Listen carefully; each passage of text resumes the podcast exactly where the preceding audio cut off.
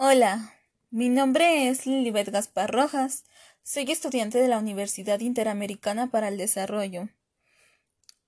Actualmente estudio la licenciatura en Derecho y Ciencias Jurídicas y en este podcast hablaré sobre los derechos, las contribuciones especiales y las aportaciones de seguridad social.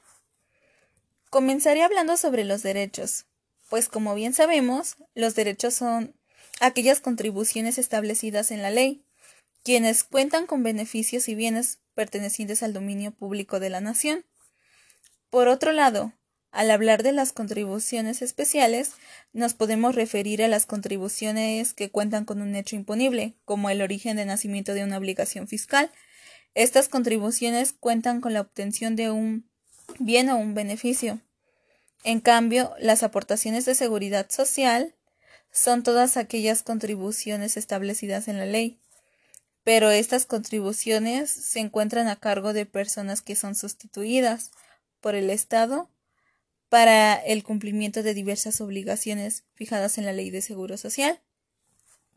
Ahora voy a hacer unas preguntas y les daré respuesta.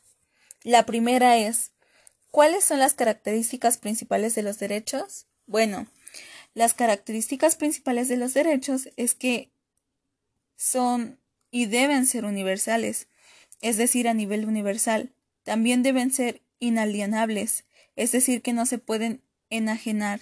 Nadie puede ser despojado de ellos. Otra característica es que son irrenunciables, es decir, que no se puede renunciar a ellos, ni por propia voluntad y por lo tanto son intransferibles. Son también imprescriptibles, es decir, que son para toda la vida, no cuentan con una fecha de caducidad.